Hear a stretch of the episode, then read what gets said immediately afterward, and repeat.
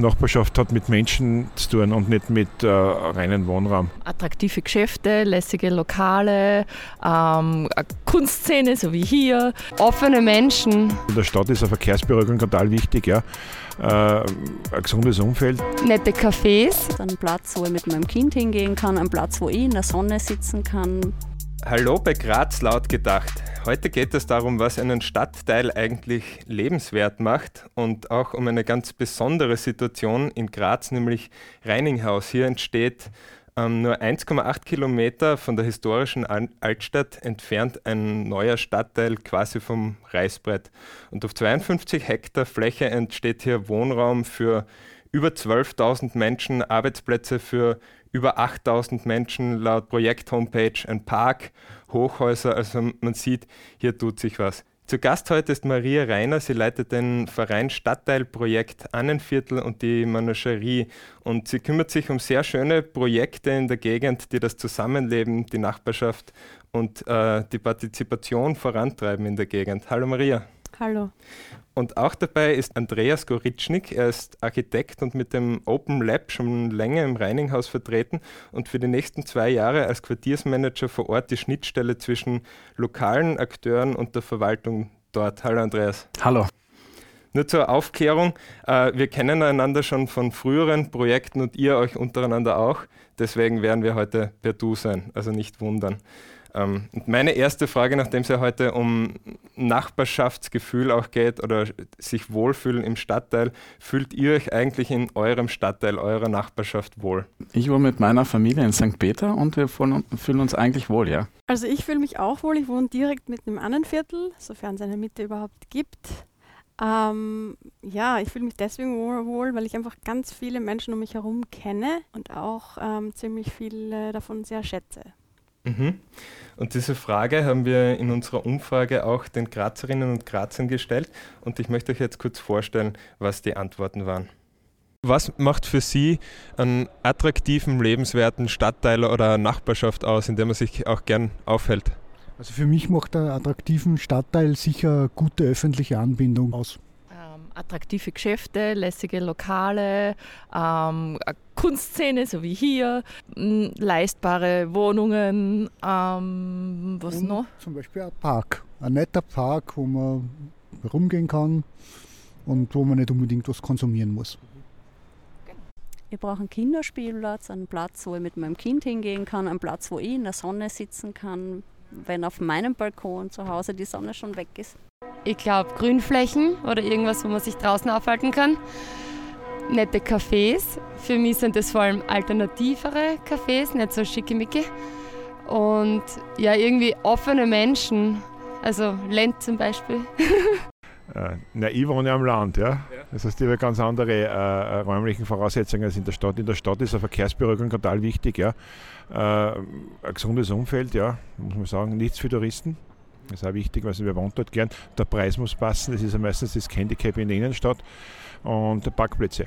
Das ist einmal in, der Innenstadt. Ja. Und am, am, Stadtrand eine gewisse Infrastruktur ist notwendig, dass man nicht äh, drei Kilometer bis zum nächsten Supermarkt äh, baut. Dann äh, kinderfreundlich sollte es sein, Kindergärten und entsprechende Schulen und, und, und Verkehrsverbindungen, damit man nicht mit dem Auto immer in die Innenstadt fährt. Und so ein bisschen ein nachbarschaftliches Gefühl haben Sie im Land bestimmt da. Ist das was, was Sie sich vorstellen können, das kann in einer Stadt auch funktionieren? Kann schon funktionieren, nur erzwingen kann man es nicht. Da müssen die Leute dazu passen. Nachbarschaft hat mit Menschen zu tun und nicht mit äh, reinen Wohnraum. Da muss die Durchmischung passen und, äh, und die Leute müssen auch bereit sein, dass sie es öffnen, sonst funktioniert das nicht. Ich stelle dir mal die Frage, Maria. Was ist dir jetzt von den Antworten besonders aufgefallen? Also ich kann allen Antworten eigentlich zustimmen, sowohl dem mit leistbaren Wohnungen, mehr Grünraum, Nachbarschaft, äh, viel öffentliche Anbindung, lebenswerte Stadt für Kinder und was ich alles sonst noch gehört habe. Das finde ich alles total wichtig. Aber zusätzlich, das, was wir halt machen, also ich bin ja nicht zuständig für die politischen Aspekte oder für die politischen Maßnahmen, ich bin auch von keiner Partei, aber ich bin sozusagen auch nicht die, die das Glied ist zur Stadt oder so, also das Bindeglied, sondern was wir halt machen, ist, wir versuchen die Kommunikation zwischen den Menschen zu verbessern oder ein bisschen anzukurbeln. Oft gibt es eine sehr gute Kommunikation zwischen den Menschen, aber oft fehlt sie zwischen den verschiedenen Menschengruppen. Was im Annenviertel halt sehr toll ist, ist, dass da sehr viele Menschen miteinander in Kontakt treten, weil einfach viel auch auf der Straße passiert und nicht so viel jetzt äh, hinter, also sehr viel passiert auch hinter verschlossenen Türen, aber es gibt einfach auch viel Leben in den öffentlichen Räumen. Und wir versuchen so Formate zu, ähm, ins Leben zu rufen, wo die sich einfach begegnen können. Also sowohl der große Annenstraßenflohmarkt war so ein Format, wo einfach alle Tisch an Tisch miteinander auf Augenhöhe sozusagen mhm. dasselbe machen und miteinander in Kontakt treten. Und ich finde, dass das Miteinander in Kontakt treten ist eines der wesentlichen Dinge für ein, eine Stadt, für ein Viertel, für ein Dorf, also auf einem Dorf funktioniert das ja oft noch viel enger und besser von Natur aus, aber in der Stadt ist es ja oft so, dass es eine starke Anonymität gibt mhm. und auch eine große Einsamkeit, weil äh, einfach viel mehr Menschen sind und weniger Möglichkeiten miteinander in Kontakt zu treten und das zu fördern ist, glaube ich, schon sehr wichtig. Mhm. Man hat schon bei den Antworten gehört und stimmt dem zu, was die Maria sagt, äh, dass die alle ihre Berechtigung haben, diese Aspekte. Es ist einfach komplex. Also es wird einfacher, wenn man aufs Land geht, dann entflechten sich diese Bedürfnisse und vereinzeln sich, ja, und dann hat man das einfacher. Wenn man in der Stadt ist, hat man halt eine Überlagerung all dieser verschiedenen Bedürfnisse und, und Strukturen, die notwendig sind. 2012 wurde ja über das Reininghaus-Projekt abgestimmt und damals hat die Bevölkerung gesagt, nein, die Stadt soll dieses Projekt, äh, die Stadt soll dieses Areal nicht kaufen. Ähm, und dann hat man sich dann dazu entschlossen, dass das eben an private Investoren verkauft wird. Und also private Bauträger und Genossenschaften. Und jetzt ist die Frage, was bedeutet das eigentlich für die Entwicklung dort vor Ort? Besteht da nicht die Gefahr, dass die Interessen von einzelnen Investoren über jenem öffentlichen Interesse stehen? Es ist sicher eine, eine besondere Situation. Man baut nicht ein Stadtteilzentrum sehr in dieser Homo Homogenität des, dieser Strukturierung mit den Bauträgern. Das ist eine eigene Herausforderung. Das hat aber mittlerweile auch Zeit gebraucht, aber das, da gibt es jetzt, glaube ich, auch einen ganz guten Weg, einen Ausgleich zu finden zwischen den öffentlichen Interessen und, und den Interessen der, der Genossenschaften, das ist sicher ganz wichtig. Es gibt aber auch äh, gewisse städtebauliche Vereinbarungen, die die Stadt den Bauträgern vorgeschrieben hat. Äh, das heißt, vom wie viel Grün gebaut werden muss, dass Kunst und Kultur ein Thema sein muss. So wie in öffentlichen Bauten gibt es auch einen Teil von Kunst am Bau, Kultur am Bau. Das sind Sachen, wo man versucht hat, halt da schon ein bisschen Qualität reinzubringen, Gewerbezonen äh, zu ermöglichen, um einen äh, lebendigen Stadtteil entstehen zu lassen. Da gibt es verschiedene Sachen, wo man eben ganz bewusst angesetzt hat. Mhm. Äh, ist das deiner Meinung nach erfolgreich genug passiert? Hat es da Probleme gegeben? Gibt es noch Potenzial nach oben? Oder sagst du da wirklich, okay, ähm, das Projekt ist jetzt für diese ähm, wahnsinnige Chance eigentlich, die es so sonst kaum wo gibt, dass man jetzt echt in, in Stadtnähe so ein riesiges Areal komplett neu gestalten kann. Ist da alles erfolgreich?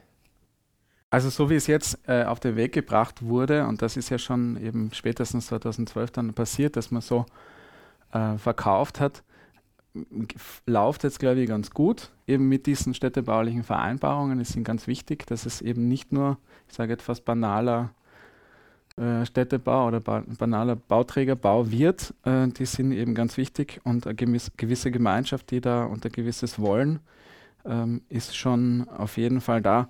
Luft nach oben gibt es immer. Mhm. Ja? Also kann man grundsätzlich natürlich noch ganz andere Themen vorstellen, die man vielleicht ganz gern auch in so einem Stadt, neuen Stadtteil sehen würde. Grundsätzlich wäre es schön, diese Entwicklung, so wie sie ist, jetzt einfach stattfinden zu lassen, aber gleichzeitig als Chance für die Stadt zu sehen, einen gewissen Laborcharakter zu haben. Ja? Also wenn wir in 20 Jahren noch einmal die Möglichkeiten haben, Reininghaus zu bauen oder so einen ähnlich großen Stadtteil oder das heißt kleinere Stadtteile, sollte man die Zeit, die man jetzt an Reininghaus arbeitet, auf den unterschiedlichen städtischen Ebenen, Stadtplanung, aber auch den Bauträgern, sollte man daraus gelernt haben. Ja? Also mhm. das, das wäre das Mindeste, ja. Also man muss jetzt das einfach gewisserweise auch durchziehen, so äh, wie, wie man es jetzt äh, hat. Mir persönlich geht zum Beispiel etwas ab, eine gewisse etwas kleinere Strukturierung der, der, der Baufelder hat sich aber nicht ergeben, mhm. hat es Angebote gegeben, es hat dann einfach wahrscheinlich nicht die Nachfrage gegeben. Ja, mhm. aber der, Proz das, der Prozess ist, glaube ich, der, der wichtige, dass man jetzt die Bauträger und die, äh, die Stadt, dass man das gut umsetzt, sodass man für die nächsten 30 Jahre gut gelernt hat daraus. Ja, Maria, du bist jetzt zwar in Reininghaus nicht direkt involviert, aber eben, wir haben vorher schon drüber geredet, in anderen Viertel. Und wenn du jetzt Vergleiche ziehen, ziehen würdest oder einfach aus deiner Erfahrung sprichst, wo denkst du, muss man besonders aufpassen bei so einem neuen Projekt, wo man jetzt diese Riesenchance hat, wo kann man richtig was verhauen oder vielleicht auch, wo kann man es richtig gut nutzen? Ja, tatsächlich weiß ich wirklich nicht so viel über das Projekt, weil ich bin ziemlich beschäftigt mit meinen eigenen Projekten und ich bin auch jemand, der eher schaut, was ist Sache und ich schaue, wie sind die Gegebenheiten und schaue, was ich damit machen kann. Deswegen ist das für mich so ein sehr fiktiver Ort, wo ich wirklich nicht viel weiß. Aber grundsätzlich glaube ich, dass der Andi da sicher ein, guter, guter Mann ist für dieses Projekt, weil ich mir denke, dass er dass man eben auf diese Kleinteiligkeit, auf die, auf die soziokulturellen, vielleicht räumlichen Gegebenheiten auch gut achten muss. Mhm. Also ob er da noch was machen kann, das weiß ich jetzt nicht einmal von außen, aber ich denke mir, dass das was ist, was der Andi sicher gut einbringen kann grundsätzlich oder was halt auch wichtig ist für solche Projekte, damit mhm ja, bitte. eine lebenswerte Stadt also. Vielleicht muss man einfach auf, auf diese Sachen und auf all, uh, Stadtteil und Stadt äh, so schauen, dass es einen Teil der Hardware gibt. Ja. ja. Mhm. Die wird mal gebaut, die kann man leicht verändern und dann gibt es einen Teil der Software. Das ist das, was wir Menschen daraus machen, wie wir mhm. die Räume gestalten. Äh, Altbauwohnungen wurden als was gebaut, haben 150 Jahre später, was für eine Nutzungen auf diesem Weg alles gehabt. Das ist jetzt diese Software. Und da glaube ich, da ist sicher, auch wenn die Hardware in Reininghaus relativ definiert ist, in, auf der Software-Ebene viel drinnen. Ja? ja? Das heißt, die Stadt macht dann, wie die Maria früher gesagt hat, die Menschen sind es eigentlich, um die es auch geht. Auch im anderen Viertel wird es in Reininghaus auch so sein, dass, dass es einfach die Menschen sind. Also ja. muss man, wenn man an dem Punkt ankommt, mal zu verstehen, dass man als Einzelner nicht einer Gesellschaft gegenübersteht, ja, und diese Masse hat, sondern einfach da reinsticht und sagt, das sind ja alles nur einzelne Menschen, mhm. ja, mhm. die unterschiedlichen Mythen folgen oder so, ja, und in unterschiedlichen äh, also oder, oder Zusammenschlüssen halt sind, gemeinsamen Ideen folgen, aber schlussendlich sind, sind sie einzelne Menschen. Mhm. Und wir, so wie wir den, oder wie ich jetzt äh, in den letzten zweieinhalb Jahren in Reininghaus gemerkt habe, muss, geht es darum, einfach mit den einzelnen Menschen zu sprechen, drauf zu kommen, was die, was die für eine Visionen, Ideen, Wünsche haben. Und daraus kann man viel machen. Ja, vielleicht nur eine kleine Ergänzung, weil also es gibt halt immer sehr, sehr städtische, gesellschaftliche, zeitgemäße Themen und die wird sicher auch in dieser Stadt geben. Also bei uns sind es zum Beispiel, also im anderen Viertel sind es beispielsweise eben, äh, was weiß ich, Einsamkeit. Mhm. Das ist natürlich ein längerfristiges Pro äh, Merkmal, aber es gibt auch äh, zum Beispiel eben diese neuen Smart das, also Smart City ist ja ein neuer Begriff, das heißt, es werden dort neue Technologien einfließen. Und ich glaube, es braucht halt auch einen guten Umgang mit diesen Dingen. Da kenne ich mich leider wirklich überhaupt nicht gut aus. Also ich kann das nur so als Laie sagen, dass äh, auch da einfach wirklich ein, eine, ein behutsamer Umgang für und mit den Menschen mit diesen Dingen gemacht werden muss, grundsätzlich. Aber mhm. dass man schon auch neue Dinge implementieren kann, aber vielleicht auch diesen Diskurs dadurch zum Beispiel zu ich weiß nicht, ob es dann nicht schon zu spät ist, aber ist sowieso es nicht aufzuhalten, aber. Es gibt kein zu spät. Ja. In den nächsten Jahren werden ja tausende Wohnungen an 10.000, 15.000 neue Bewohnerinnen und Bewohner übergeben. Und wir haben vorher gesagt, eben es hängt von den Menschen ab.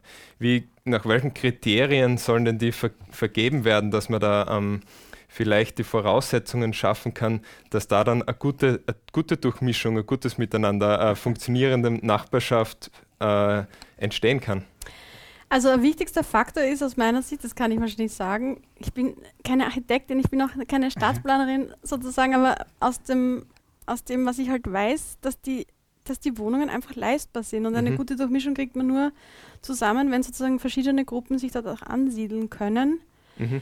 Im Annenviertel ist es halt so günstig, weil ja diese Wohnbauten eben, also der Wohnbau ist relativ günstig noch, ja. noch, also und äh, vielleicht nur ganz kurz, dort ist es ja so, dass die, die Wohnungen zum Teil nach dem, in der Nachkriegszeit gebaut worden sind und jetzt diese Generation stirbt. Das heißt, es gibt sehr viel, es gibt sehr viel leeren Wohnraum im Annenviertel de facto. Ja. Das weiß ich einfach, weil meine Oma war dieselbe Generation und ähm, das fördert halt natürlich wieder eine neue Durchmischung, weil eben diese Alten sind zum Teil noch da, es ziehen dann oft die Kinder ein oder es wird dann jemand anderen vermietet. Gleichzeitig ist der Wohnraum aber auch so günstig, dass eben auch migrantische Menschen oder Menschengruppen mit weniger Geld sich das auch leisten können. Mhm. Und da passiert das halt ein bisschen so automatisch. Das ist natürlich eine totale Herausforderung bei so einem neuen Stadtteil, aber ich finde grundsätzlich ist das, das der Auftrag an eine Stadt und an eine Stadtpolitik ähm, und überhaupt auch ein europäisches Thema, wie wir wissen, dass ähm, leistbarer Wohnraum einfach leistbar bleiben soll, wenn er leistbar ist, beziehungsweise es müssen einfach Mechanismen her, und dafür können ja wirklich nur wir zum Beispiel dafür auch zusätzlich aufstehen oder den Diskurs davon anzetteln. Ja. Aber wir können da nicht so viel dazu machen, außer halt das zu transportieren in irgendeiner Form, dass das wichtig wäre. Mhm. Ich glaube auch, dass diese Leistbarkeit und die Diversität im Angebot ist wichtig. Ja, es muss leistbarere Wohnungen geben, es darf ruhig auch teurere geben.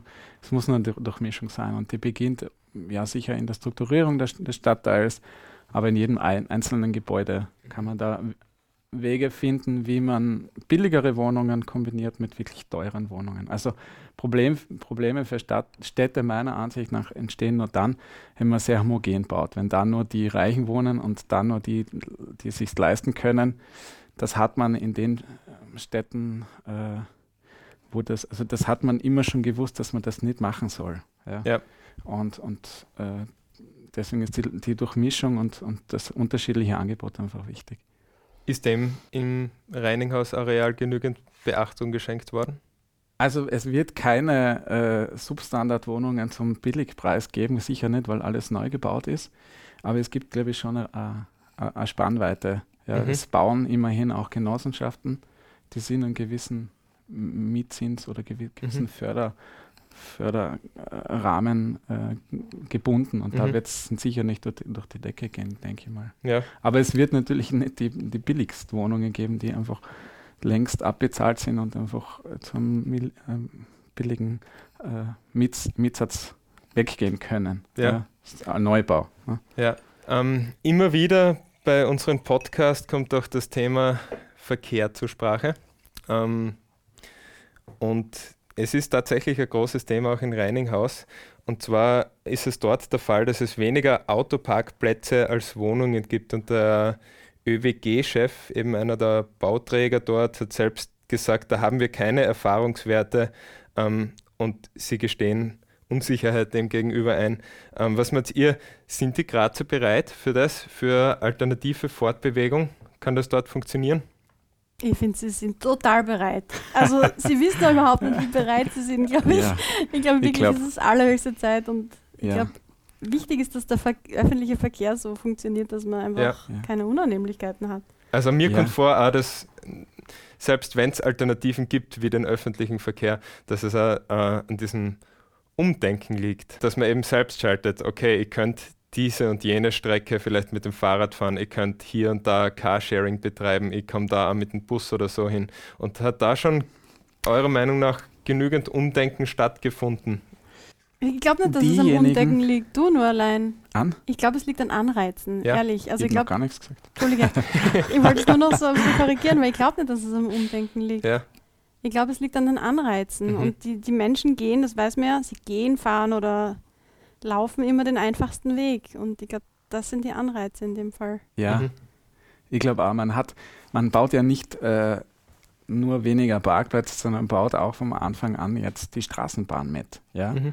Und die Qualität einer Straßenbahn, die ist eigentlich in einer Stadt ungeschlagen. Also da fährt man an den Autos vorbei und wenn man die fußläufig vor der Nase hat, ist das eine super Sache.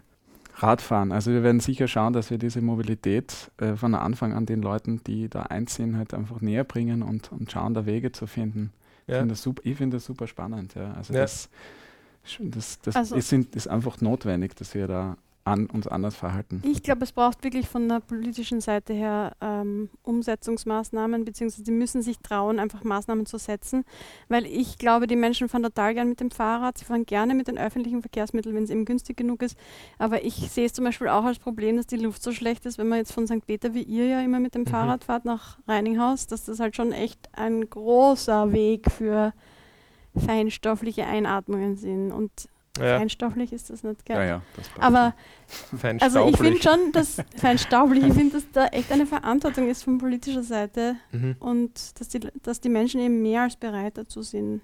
Ein Effekt eben von dem Weglassen der Parkplätze in diesem Ausmaß ist, dass uns jetzt mehr öffentlicher Raum zur Verfügung steht. Was heißt das für die Bewohner dort? Genau, also diese, diese Parkplätze, die entstehen, die entstehen vor allem unterirdisch. Also nur 5% der Parkplätze, die vorhanden sind, werden oberirdisch sein. Es wird auch nur Zulieferung möglich sein. Es wird sehr, der Stadtteil wird, glaube ich, sehr attraktiv werden, weil eben das Auto größtenteils an der Erdoberfläche nicht vorhanden ist. Mhm. Und mhm. da ist dann auch mehr Platz für Grün. Ja? Also das muss man einfach verstehen. Die, ähm, es gibt eigentlich nur ein, Widerspiel, also, also ein Gegenspieler des Grüns und das ist das Auto. Ja? Mhm. Also die Häuser kann man heutzutage auch vertikal begrünen und obendrauf und überall und Bäume pflanzen. Nur da, wo ein Auto steht, da kann kein Baum stehen. Ja? Mhm. Und da glaube ich schon, dass wirklich, dass wirklich ein sehr grüner Stadtteil entstehen wird. Und das macht dann die, eigentlich die Qualität aus. Ja? Mhm. Wie hoch die, die Häuser und die, wie dicht das dann alles ist, wenn die, solange die Autos weg sind, das Gefühl hat man diese räumliche Qualität, auch die man in der, in, in der Innenstadt hat, wo, wo einfach, wo man nur im Raum geht, in, im, im Stadtraum, wie auch immer er ausschaut und, und in, in, in den begrünten, schönen Stadtraum, aber dieser privatisierte Bereich des Autos ist nicht mhm. da. Ja. Mhm. Also ich kann nur sagen, ich freue mich auf die Projekte, die du, die du dann dort machen wirst, Andi, weil das, was bis jetzt eben in Reininghaus gemacht worden ist, nämlich von dir, also das Open Lab beispielsweise und diese Nutzung dieses wunderschönen Botanikcafés mit Johanna Reiner und Johannes Hoffmann, ich finde es ewig schade, dass das nicht mit übernommen wurde. Aber ich freue mich Sag schon, doch. weil du bist einer, der eben sehr, ah ja, du bist einer, der das eben sehr nach vorschaut ja. und du wirst sicher noch vieles dort machen und auf das kommt es auch sehr stark an. Gut, dass du das Open Lab ansprichst, nämlich ähm, mit Hilfe dieses Open Labs, wir haben einmal eine Geschichte mhm. drüber, also eben einmal mit dir eine Geschichte darüber gemacht und da hast du mir davon erzählt, dass dort eben Pioniernutzung, äh, wie du das genannt hast, ja. stattfindet. Äh, und man soll nicht abwarten, sondern die Zwischenräume wahrnehmen. Und da habt ihr vor zweieinhalb, drei Jahren begonnen, das Gelände eben zu einem, zu einem Treff- und Ausgangspunkt zu entwickeln. Die alte Druckerei wurde wieder fit gemacht und so weiter. Äh, und die Leute sollten eben früh beginnen, sich mit dem Stadtteil dort zu identifizieren. Wie schafft man es, dass diese Szene, die sich dort entwickelt hat, die da ja schon lebt, dann diese große Umbauphase überlebt? Was ist der Mehrwert für das Projekt, so wie es dann später ist, aus dieser Pionier- oder Zwischennutzung? Ja. Also ich glaube, wenn man zu diesem Punkt zurückgeht, wie diese Stadt entsteht, da gibt es natürlich Luft nach oben. Ja. Also ich glaube, ich bin auch nach Reining ausgegangen, weil ich mir einfach denke, das kann man eigentlich noch besser machen. Mhm. Ja. Und das beginnt schon beim Rahmenplan und beim Prozessplanung und Prozessbegleitung. Ich bin froh, dass ich 2015 angefangen habe, äh, was zu machen, weil das, dieses Anfangen, Beginnen ist mir immer abgangen. Also die Perspektive zu sagen, wir bauen jetzt 15 Jahre an den Gebäuden und dann kriegt jeder einen Schlüssel für seine Wohnung und dann geht's los, die finde ich super unspannend. Mhm. Also so kann das eigentlich nicht gehen. Ja, wer da schon über Jahre immer Reininghaus auch bespielt hat, weil Strada, die immer Leute hingebracht haben, was immer, wo man immer das wahrnehmen hat können, den Ort, wie er sich verändert, es wieder Abbruch geben, dann sind sie wieder weitergezogen. Ich habe das noch ein bisschen ausgebaut in der Art und Weise, dass wir permanent seit fast drei Jahren vor Ort sind. Dieses Open Lab ist einfach eine Grundinfrastruktur, ein Ausgangspunkt, ein Treffpunkt und spielt sozusagen in diese Frei- und, und, und, und Zwischenräume rein in diesen Prozess. Mhm. Ja? Also muss, muss man sich vorstellen, so ist jetzt schon drei Jahre gelaufen, da wäre gar nichts gewesen, es viel, hat viel Leerstand gegeben. Wird gar keine Nutzungen geben, keine Beziehungen, die sich aufbauen. Unabhängig, ob diese Nutzungen dann als Pioniernutzungen weiterziehen, da kann, kommen wir jetzt gleich noch einmal auf, mhm. hat es einen Zeitraum gegeben, wo Grazer und Grazerinnen einfach dies, dieses große Areal für sich entdecken haben können und eine Qualität, die es dann vielleicht danach natürlich nicht mehr gibt. Ja. Aber wer sagt denn, dass das alles für die Ewigkeit sein muss? Also ich kann ja sagen, wunderbar, dass es jetzt so ist. Ja, ja. vielleicht kann man da äh, Qualitäten mitnehmen. Das ist dieser Punkt. dass jede Nutzung und je, jede Veranstaltung irgendwo einfach in, in diesem urbanen Leben einfach eine Rolle spielt. Und Pioniernutzungen deswegen, weil eben, weil ich nicht glaube, dass es sinnvoll ist, einfach den Leuten halt dann einfach einen Schlüssel in die Hand zu drücken und zu sagen, so, jetzt geht's los, sondern dass diese Urbanität wächst und, und sich entwickelt. Also mir geht heute noch mehr Bestand gelassen und man mhm. hätte einfach wie in einem Frühbeet gewisse Nutzungen heranziehen können, die dann umsiedeln können, wie auch immer, rauswachsen aus dem Lab oder aus, diese, aus diesen Nutzungen. Und, und so spielt sich und, und, und wächst und entsteht Stadt und diese Gemeinschaft. Ich glaube, das ist wichtig. Wir haben dieses Jahr Nutzungen gehabt vom äh, ganz unterschiedlich, also ganz unterschiedliche Sachen von bis. Also wir haben die ähm, Hundebesitzer, die bei uns beim Café vorbeischauen. Dann gibt es die Skaterhalle, mhm. es gibt das Schauspielhaus, aber es gibt Baustellenbesprechungen bei uns. Also das ist einfach ein Zusammentreffen. Und diese, also diese verschiedenen Akteure, so in dem Zeitpunkt, wo es noch so einfach ist, ja, weil sozusagen noch nicht viel da ist, wie in einem Dorf sozusagen fast zusammenzubringen, da einen Aus, für einen Austausch zu sorgen, das schafft man sonst fast nirgendwo, dass man halt, äh, was sind die Skater und die Baustellenbetreiber äh, und die Bauträger plötzlich in einem Raum hat. Mhm. Ja, das muss man sich mal vorstellen. Also das ist, was mich fasziniert, einen Ort zu haben, wo sich diese verschiedensten Gruppen, die sich sonst nicht treffen, eigentlich treffen. Und wenn man dieses Verweben vom Anfang an versucht, äh, ja, wäre es halt schön, wenn, wenn, wenn da was, was Nettes rauskommt. Ja. ja. Marie, du wolltest Na, Ich wollte nur ergänzen, dass ich vielleicht, also dass ich vielleicht gut finde, dass man die Akteurinnen und Akteure schon von vornherein kennt, weil das natürlich immer was Persönlicheres ist, wenn man die Menschen kennt, die etwas gestalten oder auch selbst bauen. Also gerade das ist eben sozusagen, dass da auch ein bisschen, dass man die Menschen einfach kennt schon. Das ist sicher nicht von Nachteil. Und so ein Stadtteil, der eben neu gebaut wird, da weiß man ja gar nichts. Also man kann, ja. also ich bin so jemand, ich kann mir, wenn etwas nicht da ist, kaum noch vorstellen nicht einmal von den Plänen oder so. Ja. Und deswegen sind für mich immer die Menschen oder die Bilder oder die, die Beziehungen auch immer total wichtig, weil das ist das, was, worauf man sozusagen aufbaut langsam mhm. und durch das eben, wer da involviert ist, kann man sich vielleicht schon ein bisschen was vorstellen. Man kann Kontakt aufnehmen, was mhm. passiert da oder solche mhm. Sachen. Ne? Also ich habe jetzt gesagt zu dem, einiges gesagt zu dem Warum, ja, warum so beginnen.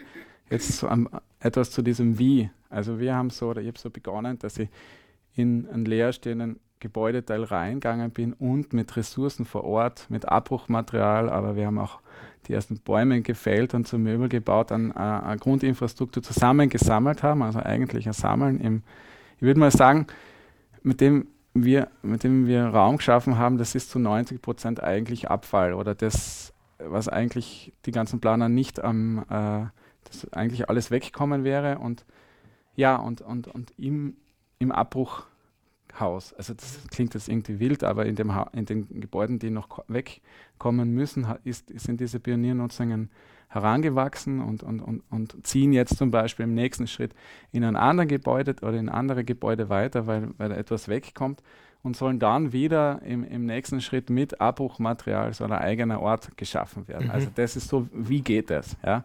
Das ist so, wo ich versuche, es gibt Wege, aber die schauen so aus, dass man halt ganz genau hinschauen muss, was da ist. Ja? Mhm. Dann kann ich mit dem, was da ist, eigentlich schon beginnen.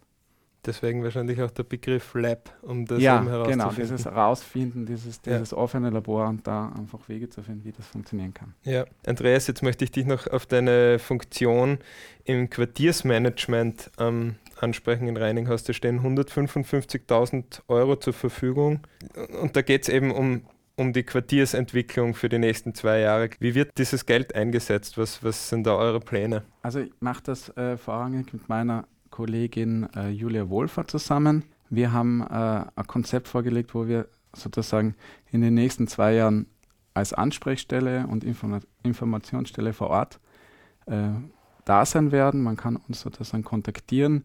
Wir gehen auch zu den Menschen im, im Umkreis. Ich komme also letzte Woche war ich gerade bei der Bezirksversammlung von Eggenberg, um genau solche Themen wie Parkplätze in Reininghaus mitunter mhm. auch mit dem Herrn äh, Schroner von der Stadt zu besprechen. Wir versuchen einfach zu verweben. Also wir arbeiten wirklich mit den verschiedensten Akteuren zusammen. Es wird auch äh, ein Wiener Büro geben, das an der Strategi also strategischen Entwicklung noch mitarbeitet. Wir, wir gehen, wir, wir sind mittendrin zwischen Bauträgern, Stadt, Stadtplanung, auch diesen Akteuren und versuchen da Informationen anzubringen und Tra Transfers zu schaffen. Mhm. Ja, was wir vor Ort wahrnehmen, wir sind die, die, die, die das weitergeben. Mhm. Ja. Wir, werden, wir, haben, äh, wir werden verschiedene Veranstaltungen stattfinden lassen. Wir haben so wöchentlich einmal Mittwochnachmittag sozusagen auch so offen, so Infocafé, Botanikcafé, wo man einfach sich informieren kann. Mhm. Jetzt gibt es ja relativ spektakuläre Renderings von, von diesen großen Projekten, eben wo ge äh, begrünte Gebäude und, und allerhand spektakuläre Architektur geplant ist.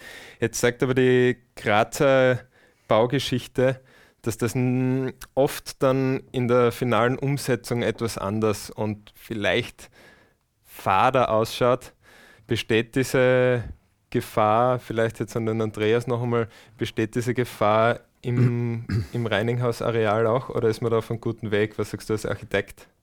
Naja, die, die Bauträger, wenn sie was hinzeichnen, dann müssen sie das eigentlich einhalten. Ja, leider ist so. Ja. Okay. Was sind da die Gründe, warum das manchmal nicht so ist? Die Renderings, die sind halt super, die werden halt immer super schick gemacht. Ja, aber das ist einfach die, das Schicksal der, der Renderings und der Schaubilder, ja. dass sie einfach reißerisch sind und ja, aber ich glaube, man muss äh, einfach mit dem, was man macht, so reißerisch sein, dass die Leute sagen, da möchte man hinkommen. Ja. Wir haben wieder Veranstaltungen, wo wir schauen, dass wir die halt einfach rausbringen, also, was, was es da immer ist. Ja, das wäre schön. Also wenn da jeder kommt und mitmacht und wir eine urbane Stadtkultur oder Stadtkultur entstehen lassen können, die so ist, dass man sagt, da möchte ich jetzt hin. Ja. ja. Und das sollte halt irgendwo von Anfang an passieren.